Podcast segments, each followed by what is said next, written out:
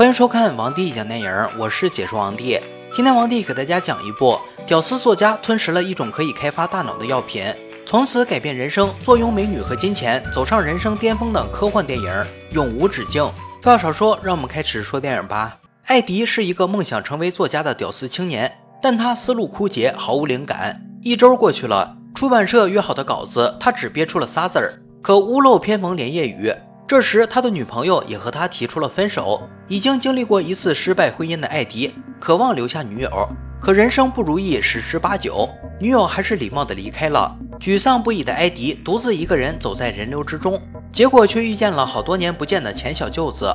在得知艾迪的近况后，小舅子给了他一颗透明的药片，并声称这是一种可以激活大脑潜能的新药，可以使大脑百分之百运作。两人分手后，出于好奇，艾迪还是吞下了药片儿。很快，药效就在艾迪大脑中产生了作用，智商瞬间飙升至一千，就像盲人重新见到光明一样，让他感觉神清气爽。回到家后的艾迪思如泉涌，只动如飞，很快就将约好的书稿前半部分完成了。可第二天早晨醒来的时候，他又被打回了原形，脑袋不灵光了。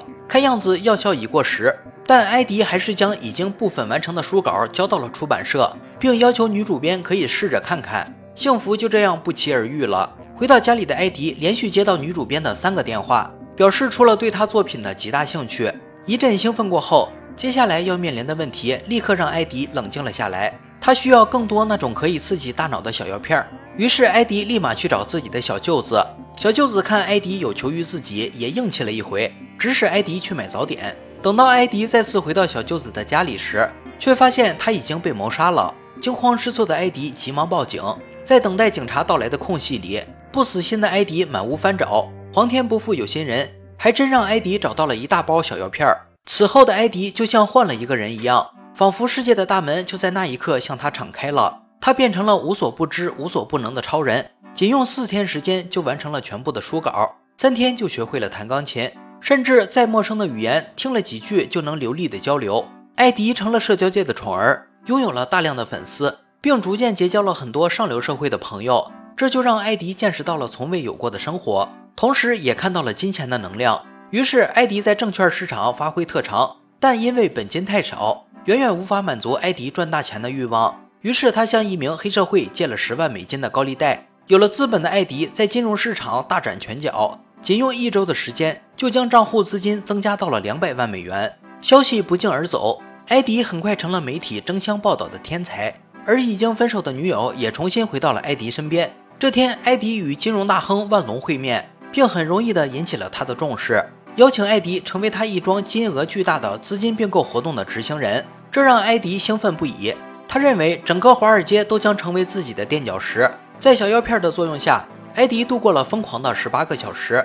他与一位金发美女在酒店幽会，和街头混混在地铁站里打斗。但等药效过后，艾迪逐渐出现了记忆断片、头晕、呕吐之类的症状。回到家的艾迪接到前妻的电话，约他在咖啡馆见面。在去见前妻的路上，艾迪发现自己被一个秃头中年人跟踪了。甩掉跟踪的人，艾迪来到咖啡馆，却见到了面容憔悴、苍老的前妻。原来，艾迪的前妻也曾经服用过那种小药片，但药物的副作用非常可怕，甚至可以致人死亡。最后，艾迪的前妻建议他逐渐减少服用的剂量。而借钱给艾迪的黑社会在向艾迪催款的时候，无意中从艾迪的手中得到了小药片。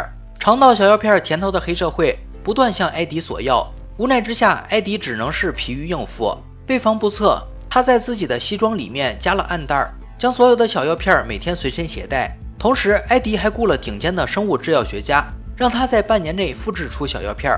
可一波未平，一波又起，与艾迪曾经在酒店幽会的美女被害。警方准备以嫌疑人的身份起诉艾迪。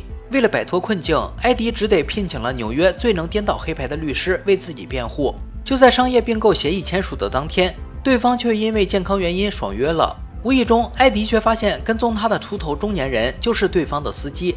这下他明白了，对方跟踪自己的目的也是为了小药片儿，而他聘请的律师也是对方的人，并趁他不注意的时候偷了他所有的存货。瞬间，艾迪感觉天塌了一般。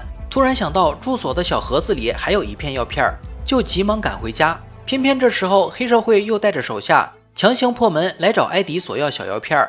并当着他的面将最后一片药稀释注射了，然后把艾迪带到阳台，准备慢慢折磨他，却不小心被艾迪反杀。在强烈渴望下，艾迪大口的吮吸含有药液的黑社会的血液，满血复活的艾迪大脑又活跃了起来，轻松的料理了黑社会的手下。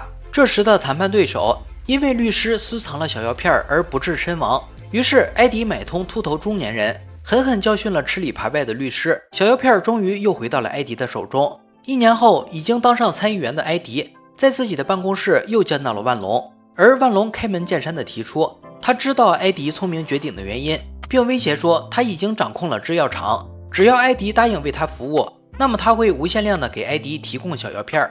艾迪故意表现出了一副被动的样子，可在临别之际，艾迪却告诉万隆，他早就改良了药物配方。并逐渐戒掉了药物的依赖，同时还向万隆展示了自己的非凡预见能力。他可以轻松的预测车祸的发生，还指出了隐藏在万隆身体里的疾病，并说如果两人合作，万隆只配跑腿儿。电影最后，艾迪带着女友去吃中餐，并用自以为流利但王帝却一句没听懂的中文点了油葱饼和炒龙虾。影片就在女友崇拜的目光中结束了。《永无止境》改编自阿兰·格里恩出版于两千零一年的小说《黑暗领域》。